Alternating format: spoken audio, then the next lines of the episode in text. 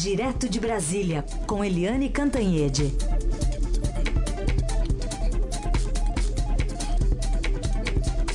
Oi, Eliane, bom dia.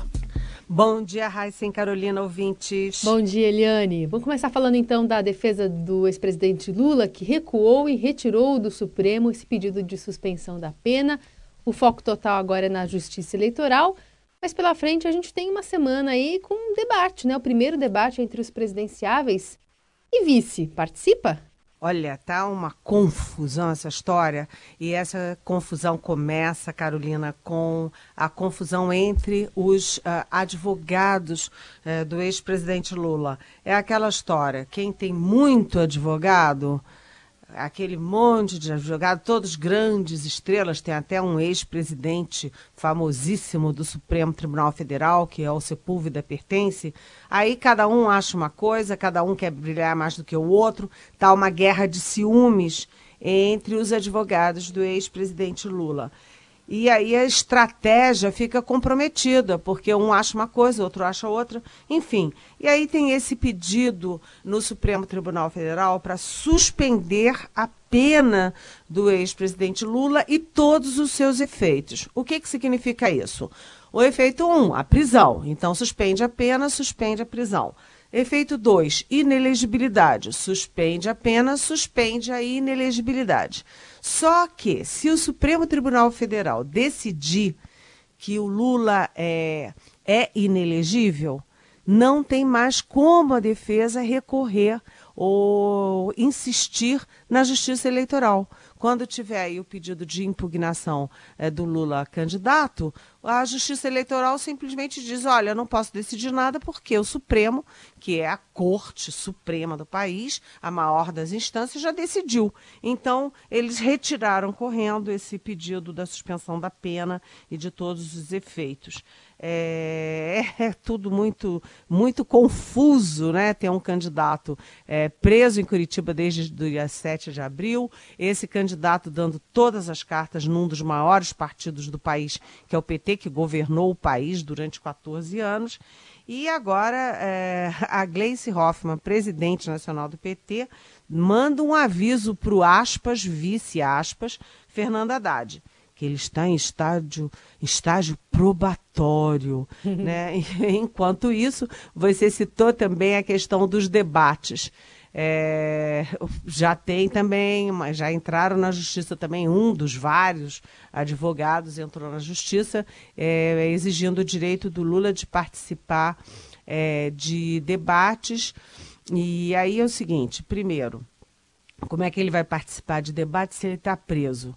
Né, tecnicamente é inviável, não, não, faz sentido. Segundo, se não for ele, não pode ser o vice dele, uhum. porque uh, debate é para o candidato, ou, ou a, né, candidato à presidência da República, não para o vice, porque senão é o seguinte, é, um candidato põe o vice, o outro põe o, o posto Ipiranga, o outro põe o coordenador da economia, quer dizer, não dá, não dá. Então, ou é o candidato para todos os partidos, ou libera geral, cada um manda quem quer. Então é uma confusão essa essa chapa do Lula e tudo comandado a partir de um único ponto do planeta que é uma cela em Curitiba. E quando se der errado a estratégia, não, não venham colocar a culpa no estagiário, hein? Que esse negócio, esse negócio não cola mais. sempre a culpa é do estagiário, coitado. Não, não, a culpa é sempre da imprensa. É, né? Ah, também é, tem. Ou isso. Também é isso. Também é isso. Quando não puder, de quem é a culpa? Da imprensa. É. Pronto.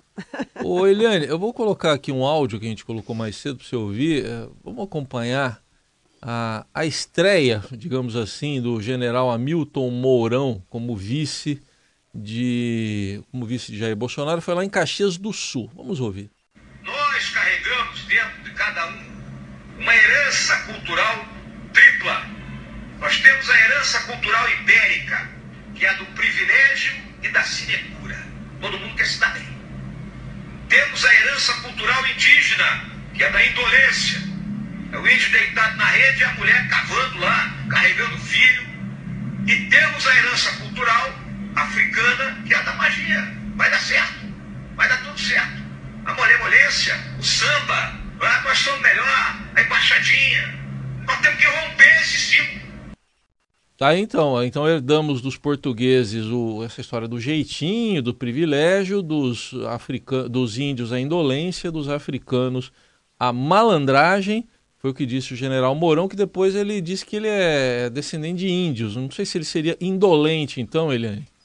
Olha, realmente foi uma grande estreia, né? Foi uma estreia, vamos dizer assim, é, contundente, né? Na, numa chapa de um capitão. Aliás, eu estou sempre em dúvida, né? Numa chapa que tem o capitão como candidato à presidência e o general como candidato a vice, quem é que bate continência para quem? Essa noite eu não dormi pensando nessa questão. Como é que fica essa questão da hierarquia e da ordem? É, o Bolsonaro Mas- já falou que os dois são soldados. Soldados né? agora, né? Ah, tá bem, tá bem. Entendeu? Ah, agora entendi Ah. tudo. Pronto, todo mundo bate continência. Hum. Mas o fato é o seguinte: o fato é que eh, o general Mourão acaba de ratificar todos aqueles velhos probleminhas da chapa do Jair Bolsonaro na questão de princípios e na questão de, de colocação diante da vida, do mundo, do Brasil, né? Que é o seguinte: é o preconceito contra as minorias né? É, e se, se- eu não considero nunca, jamais, em tempo algum, mulher minoria. Mas incluindo nesse saco aí também o preconceito à mulher. A mulher tem que ganhar menos, não é? É, gay não pode, ele prefere ver um filho morto do que um filho gay. Né? Agora o general Mourão acrescenta o índio é indolente, o negro é, enfim, malandro, aí tem essa magia os, os portugueses nos deixaram esse, é, é, essa herança de privilégio, sinecura. O que, que nós somos, então? Nós somos um paizinho bem vagabundo. Eu queria saber por que, que eles querem governar esse paizinho tão vagabundo. Eu sou o contrário, porque eu tenho um pouco de negro, um pouco de índio, um pouco de português, um pouco de holandês, né? E, e eu fico muito feliz do meu país ser multirracial, multirreligioso, né? O país do samba, da malemolência, né? O que precisa no Brasil é melhorar os líderes, é a qualidade dos líderes, não a qualidade do povo. É a qualidade dos líderes, aqueles que vão dar os rumos, que vão decidir a economia, que vão gerar emprego, que vão eh, investir na ciência, na tecnologia, na produtividade, na competitividade e nas pessoas, no nosso futuro. Em vez de v- chamar as pessoas brasileiras de indolentes e malandras, eu preferia um candidato que invista nessas pessoas para que a gente tenha um país melhor. Realmente, o general Mourão entrou aí com o pé esquerdo, né? Apesar dele ser de direita, entrou com o pé esquerdo na campanha. Agora, lembrando que ele está na chapa, e, e não dá para ter muita lógica nessa chapa, né? Porque o Bolsonaro tentou, a gente vem falando, né? Astronauta, príncipe, é, socialite, tentou de tudo, aí virou um general do Rio Grande do Sul, onde nasceram três dos ex-presidentes militares, o Costa e Silva, o Emílio Médici e o Ernesto Geisel. Então, o que, que o Bolsonaro agregou à candidatura dele? Nada. Mais do mesmo. Hoje, na minha coluna do Estadão, eu disse que é chover no molhado, porque é militar com militar, só agrega quem já está dentro da, da, da campanha, ou seja, não agrega, só mantém quem já tem. É, só para complementar o que você disse, o Bolsonaro foi perguntado a ele do critério para a escolha do vice. Ele disse que foi o da governabilidade, porque ele também precisa de um vice que meta o pé na porta. Acho que meteu o pé na porta, então, já, né? Pois é, e o que, que é meter o pé na porta para governabilidade? Governabilidade é quando você tem maioria no Congresso, é quando você constrói consensos, quando você atrai a sociedade para os seus projetos. Isso é ter governabilidade num regime democrático. Regime democrático não tem negócio de meter pé na porta, não, sinceramente. Muito bem. Bom, Eliane, a gente também já está recebendo aqui no nosso estúdio o Paulo Beraldo, repórter do Estadão, que traz hoje aqui uma reportagem falando sobre os governadores e a renovação, ou não, que deve acon- acontecer agora em 2019. Tudo bem, Paulo? Obrigado por estar aqui. Bom dia a todos, tudo bem? Sim, e realmente esse número na, na reeleição deste ano são 16 governadores que vão tentar, é o maior número desde 2006, né? Então, apesar da crise, de tudo que nós estamos pensando em renovação, talvez não seja bem assim, né?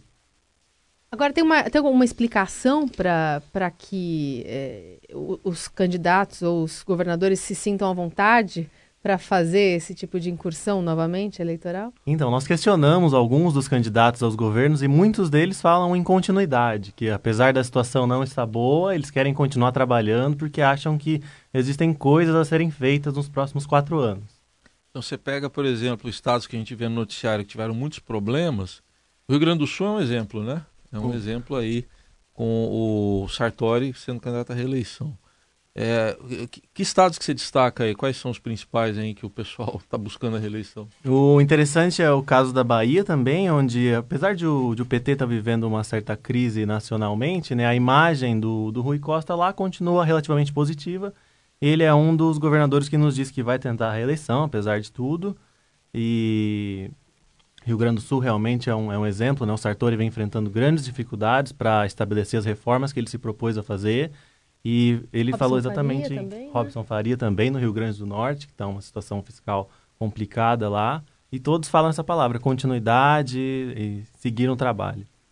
Eliane, se você quiser fazer alguma pergunta para o Paulo, que está aqui no nosso estúdio, e, e, lembrando que é engraçado que as pessoas parecem não estar tá associando né, os problemas aos âmbitos estaduais, só aos municipais e ao federal, né? Não, é por, sabe por quê? Porque a imprensa brasileira fica muito focada no federal, no nacional. A gente está acompanhando poucos estados, por isso, Beraldo, eu achei muito legal uh, o Estadão hoje trazer essa reportagem sobre os estados. Os estados são super importantes, por óbvio. Né? É, agora eu queria saber o outro lado dessa moeda. Quais são os governadores que é, desistiram da, de disputar a reeleição? Tem, a gente tem isso? Tem, tem sim, Eliane. Um grande exemplo é o Paulo Hartung, do Espírito Santo, que ele não pretende disputar a reeleição, é, mas é por problema de saúde. Ele, ele não está bem e, nesse caso, decidiu não participar do pleito. Aliás, ele é... esteve internado aqui em São Paulo na época daquela greve, lembra aquela greve dos policiais, né? Ele estava internado aqui em São Paulo. Depois ele saiu do hospital. Você sabe de uma coisa? O Paulo Artung, ele é um economista, ele é um cara muito preparado e, e ele fez um bom trabalho no Espírito, uh, no Espírito Santo, tanto que com toda essa crise nos outros estados, né, Rio de Janeiro, Minas Gerais, Rio Grande do Sul tal, o, o Espírito Santo passou bem pela crise e eu tenho vários amigos que adorariam votar no Paulo Artung para a presidência da República, mas realmente a saúde dele é muito precária. Muito bem, então o Paulo Beraldo, que a gente convida aqui você a, a ler a reportagem do Estadão, no impresso também no portal, com, enfim, mais detalhes sobre essa análise. Mas o fato é que nessa média histórica que a gente está vendo aí desde 89, essa é a primeira ou a segunda vez né, que a gente chega com um número tão grande de governadores corajosos? então, o maior número ocorreu em 1998, 98. quando 19 tentaram. E esse ano é o maior desde 2006, quando foram 17. Desde 2006. Aliás, só aproveitando que a reportagem também, é, se você olhar os nomes também, pega os sobrenomes, você vai ver a renovação, né, Paulo? Exatamente, é filho, é, é primo, é, é, sempre familiar né? E aí vai. Obrigada, Beraldo. Obrigado vocês. Obrigada. Bom, o nosso outro assunto aqui, é, falando de um estado também, né, Eliane, que é a justiça determinando o fechamento da fronteira com a Venezuela. Uh, tem gente passando fome, né? A ministra Rosa Weber também deu uma decisão aí diferente nesse sentido, né, Eliane? Posso só complementar ali a conversa com o Beraldo? Ah, claro, coisa? claro. Só, só para complementar, é que você sabe que uma, uma das grandes penas dessa crise econômica brabíssima que o Brasil atravessa, já, já foi pior, está tentando sair, mas muito devagarzinho, é que os quadros dos governadores, os quadros políticos que vieram na última eleição são bons quadros. Você tem gente jovem, de diferentes partidos, gente bem preparada, que estava fazendo um bom trabalho, apesar de tudo. O Rui Costa, do PT, é um bom é, governador. O, o Tião Viana no Acre, do, também do PT. Você tem o Pedro Taques, do Mato Grosso, que tem sofrido muito com a crise. O Rodrigo Hollenberg, aqui do PSB do Distrito Federal. O próprio Renan Filho, né? Esqueçamos aí parentesco e tal, mas o Renan Filho é, é um governador de Alagoas bem avaliado. Então, tudo isso, ele é do MDB, tudo isso, o Sartório, no Rio Grande do Sul, são quadros políticos que vinham aí para ter uma longa carreira e que a, a, a crise econômica está ceifando essa nova geração. É, mas vamos lá, vamos lá, você me perguntou de, de Venezuela e realmente uh, é uma essa, essa, esse juiz aí realmente está lá no país do Mourão, ele não está exatamente no nosso país, não. Porque o Brasil é um país da inclusão social, né? É um país é, que trouxe gente de todos os mundos. Você é o Abaque, uhum. né? Tem a Ercolan, ou Ercolim, tem a Cantanhede, né? Nós temos gente do mundo inteiro, nós fomos uma nacionalidade complexa. É, e aí a gente vê um juiz dando uma canetada e impedindo que o Brasil receba a Venezuela. O Brasil não tem muros, nós não temos muro de Berlim, nem muro do México, né, gente? É isso. Bom, a gente continua falando dos assuntos mais importantes desta terça-feira aqui com a Eliane Cantanhede, direto de Brasília. É, e também colocando em pauta as perguntas dos nossos ouvintes. Então, eu vou já começar a chamar uma aqui, Eliane, porque a gente falou agora há pouco sobre essa decisão é, envolvendo especialmente a Cátia Abreu, né? Sobre o contexto da escolha dela e como foi ontem as negociações lá em Brasília. E aí tem uma pergunta de um ouvinte. Está aberto para você aí, Heisen, a, a pergunta do, do, do nosso ouvinte? Deixa eu ver aqui, o ouvinte chegando nele aqui do nosso aqui, ouvinte. Ó, achou. achou. Achei. A, a Thaís do Butantan, ela fala assim: Tava lembrando aqui da Cátia Abreu, além da sua atuação no impeachment de Dilma, ela não foi ela que jogou vinho no Serra porque a chamou de namoradeira? Essa disciplina da ex-ministra tá bem parecida com a do seu companheiro de chapa, não Eliane. Chama, a Elza Tanaka foi outro ouvinte nossa que também mandou a mesma observação do vinho.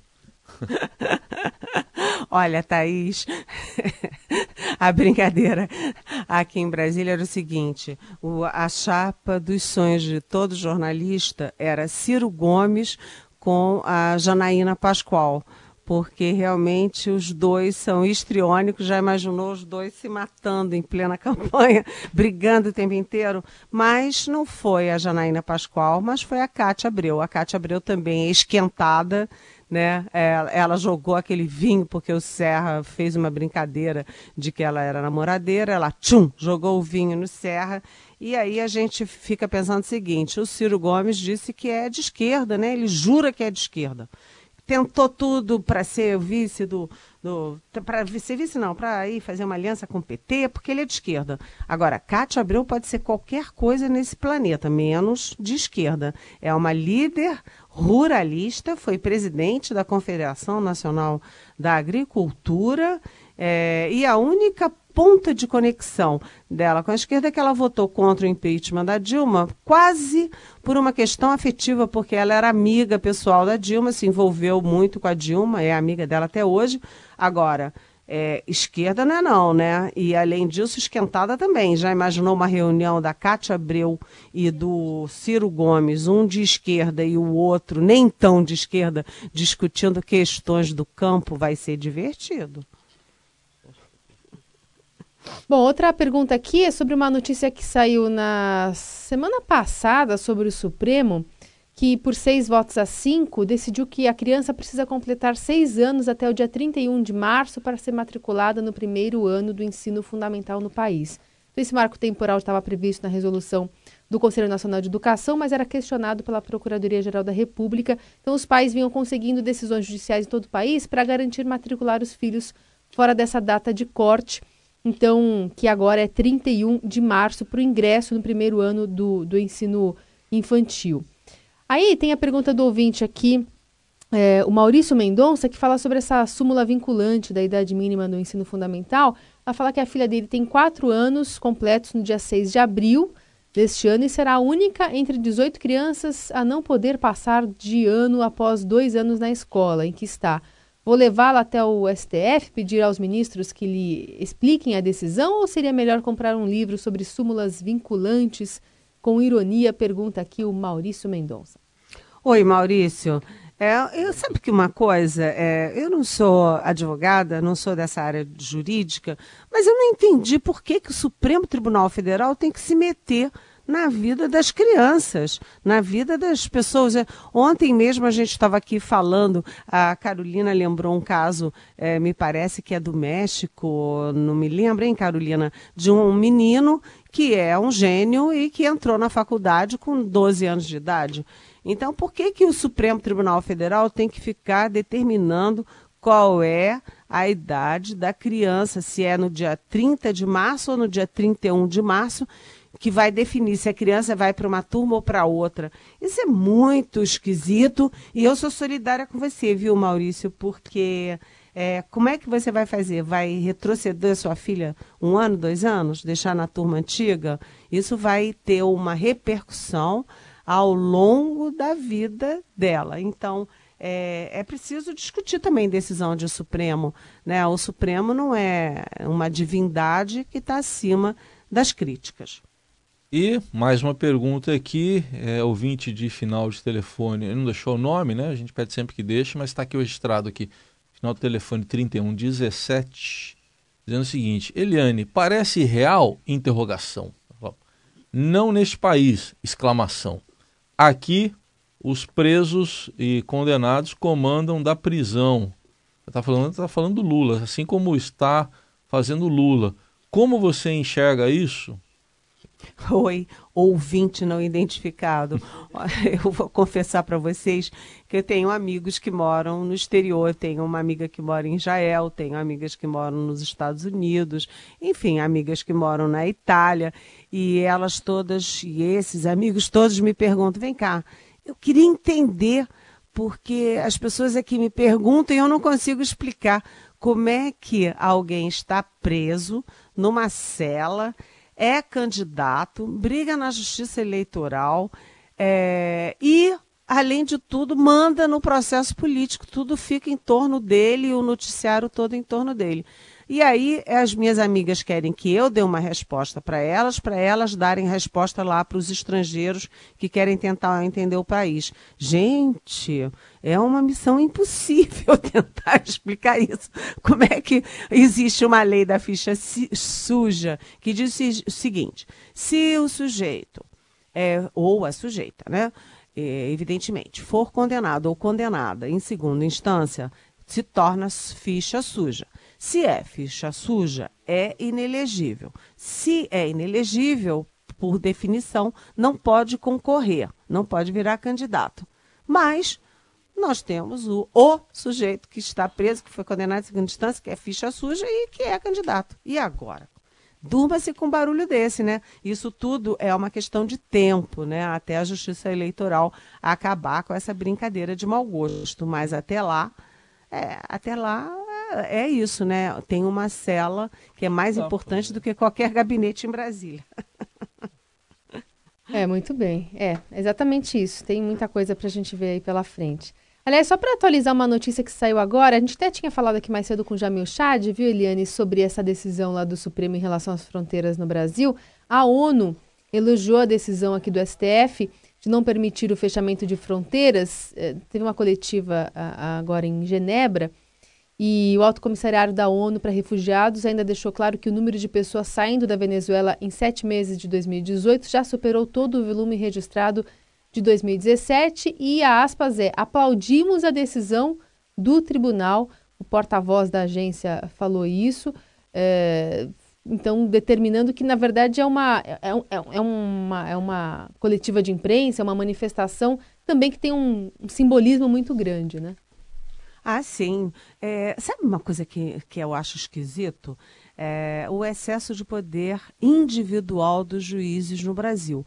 Você tem um país continental como esse, tem milhares de juízes, aí você vai fazer um negócio qualquer e aí um juiz de Paripueiras né, que é uma praia linda de Alagoas, dá uma canetada e suspende, sei lá, uma privatização da, de, um, de uma estatal qualquer. Como é que pode um negócio desse? Aí um juiz de Roraima, paf, fecha a fronteira do país. Isso não é uma decisão para um juiz de primeira instância, gente. Cá para nós. Isso é uma questão é, de Estado brasileiro e não uma questão para um juiz de primeira instância. E aí a Rosa Weber é, que sempre surpreende, é, tem surpreendido pelas posições discretas, mais efetivas, ela dá essa decisão do Supremo Tribunal Federal e derruba o muro que queriam construir entre nós, brasileiros, e os nossos irmãos venezuelanos que estão passando por dificuldade. Então, a ONU reconhece a decisão do Supremo e nós também aplaudimos a decisão do nosso Supremo nesse caso. É isso. Agora, 9 e 28. O caminho do bem. A boa do dia. A boa do dia. O caminho do bem. Gosta de rock, Eliane? Eu gosto. Tá, então segura aí. I am a man who walks alone. And when I'm walking a dark road, at night or strolling through the park. Tá ouvindo Iron Maiden aí, porque é boa do dia. Hoje homenageia o aniversariante desta terça, que é o Bruce Dickinson, um artista que é multifacetado, né? Ele nasceu em 7 de agosto de 58, é líder do Iron, completa hoje 60 anos e acumula histórias e experiências que vão além da música, porque ele é filho de pais muito jovens, né? Foi criado pelos avós até os 5 anos na Inglaterra e na infância adorava ouvir histórias do padrinho que integrava a Força Aérea Real e por isso nutriu a paixão pela aviação. Então ele, além de cantor, é piloto de avião, estudou no colégio interno. E piloto avião da banda. Ele, da banda, ele viaja, opera em voos comerciais, no... né?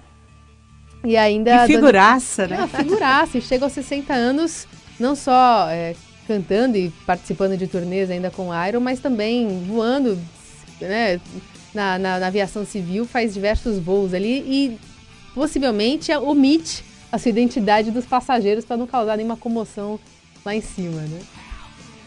Figura. Aliás, ele esteve aqui recentemente, é, dirigiu um carro de corrida em Interlagos, um Porsche lá, e disse que gostou também. É. Gosta de velocidade, cara, hein? É. Ele gosta de mexer com essas coisas. Muitas emoções. Muito bem. Eliane, a gente volta se falar amanhã, tá? Tá bom. Beijão pra vocês. Tchau. um beijo, até. Tchau.